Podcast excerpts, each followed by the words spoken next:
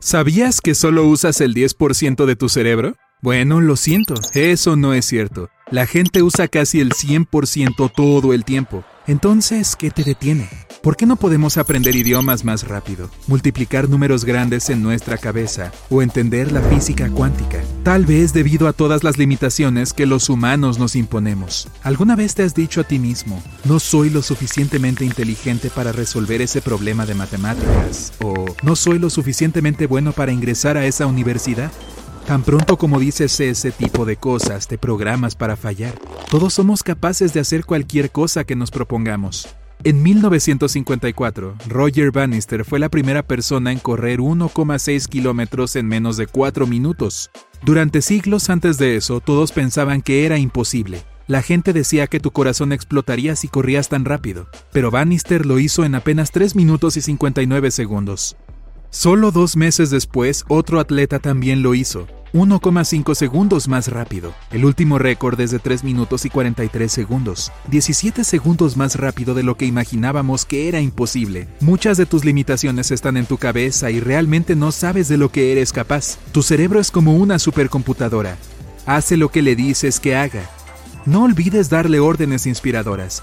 Eso es lo que hacen todos los días los atletas directores ejecutivos y neurocirujanos. ¿Alguna vez has estado tan interesado en algo que perdiste la noción del tiempo?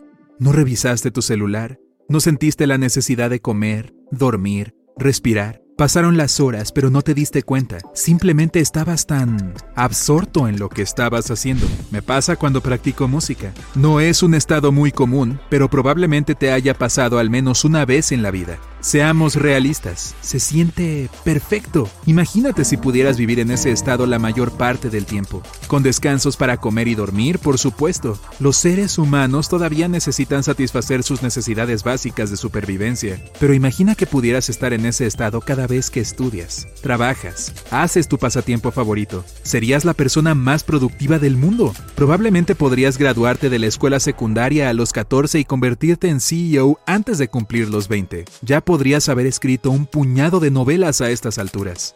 No es ciencia ficción. Tu mente realmente tiene el poder de ser extremadamente productiva y creativa. Y resulta que, de hecho, puedes activar esta habilidad tú solo. El psicólogo que lo descubrió era un tipo curioso. ¿Por qué algunas personas, como los artistas, siguen creando obras maestras incluso si no les aporta dinero o fama? Su arte todavía las hace sentir felices y no quieren encontrar otra profesión más rentable. El psicólogo comenzó a entrevistar a estas personas. Finalmente un compositor le dijo que cuando escribía música caía en un estado mental en el que no quería nada más en el mundo. El solo hecho de hacer lo suyo le daba tanta satisfacción que no necesitaba ninguna recompensa, dinero, aplausos, lo que fuera. Otras personas describieron exactamente el mismo fenómeno. El psicólogo lo llamó flujo. Así es como se siente. Estás completamente inmerso en lo que estás haciendo. Estás tan concentrado en eso que no te distraes con nada. Estás 100% emocionado por lo que estás haciendo. La razón detrás de esto es bastante simple.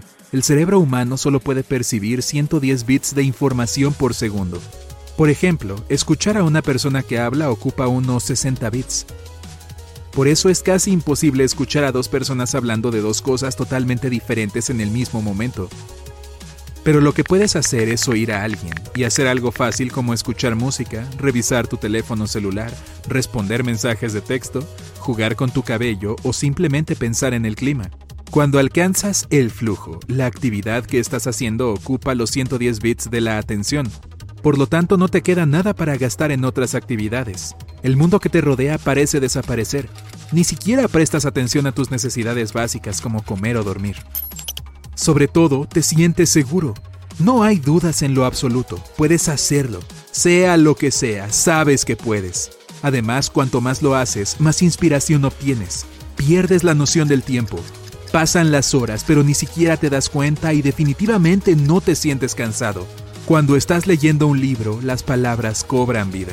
Cuando estás tocando música, es como si pudieras escuchar a tu instrumento hablándote. Cuando estás corriendo, es como si todo el mundo que te rodea estuviera en HD con sonido envolvente. Eso suena genial.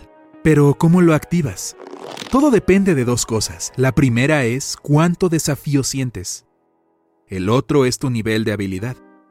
Dependiendo del nivel de cada factor, existirá en un estado diferente.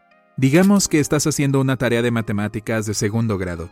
Ok, no eres Einstein, pero tienes algunas habilidades matemáticas. La tarea es demasiado fácil y no supone ningún desafío, entonces te aburres. Ahora imagina que acabas de conseguir un nuevo trabajo. Tienes algunas habilidades, pero tu jefe te asigna una tarea que te resulta imposible en tu primer día. Esta vez el desafío es demasiado grande, por lo que comienzas a sentirte ansioso. El flujo está en algún punto intermedio. Es un mundo en el que tienes muchas habilidades, pero también muchos desafíos. El trabajo es duro, pero tienes confianza en tus habilidades. Estos son los pasos que debes seguir para entrar en tu propio estado de flujo. Elige el momento adecuado. Piensa en el momento en el que suele ser más productivo. Quizás temprano en la mañana, mitad de la tarde, tal vez pasada la medianoche. Es diferente para todos. ¿Estás exhausto, triste, estresado, enojado o hambriento? Si es así, no funcionará.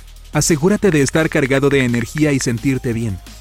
Si no es así, seguirás distrayéndote. Guarda tu teléfono, apaga la televisión y cierra la puerta. Si te distraes mirando una linda foto de un gatito que te envió tu amigo, puedes tardar unos 25 minutos en olvidarte por completo de ella y concentrarte de nuevo en tu tarea. Silencia tu teléfono y limpia tu escritorio para que no tengas ganas de hacerlo más tarde. Toma todas las cosas que necesitarás para no tener que levantarte e interrumpir tu flujo. Ahora elige lo que realmente vas a hacer.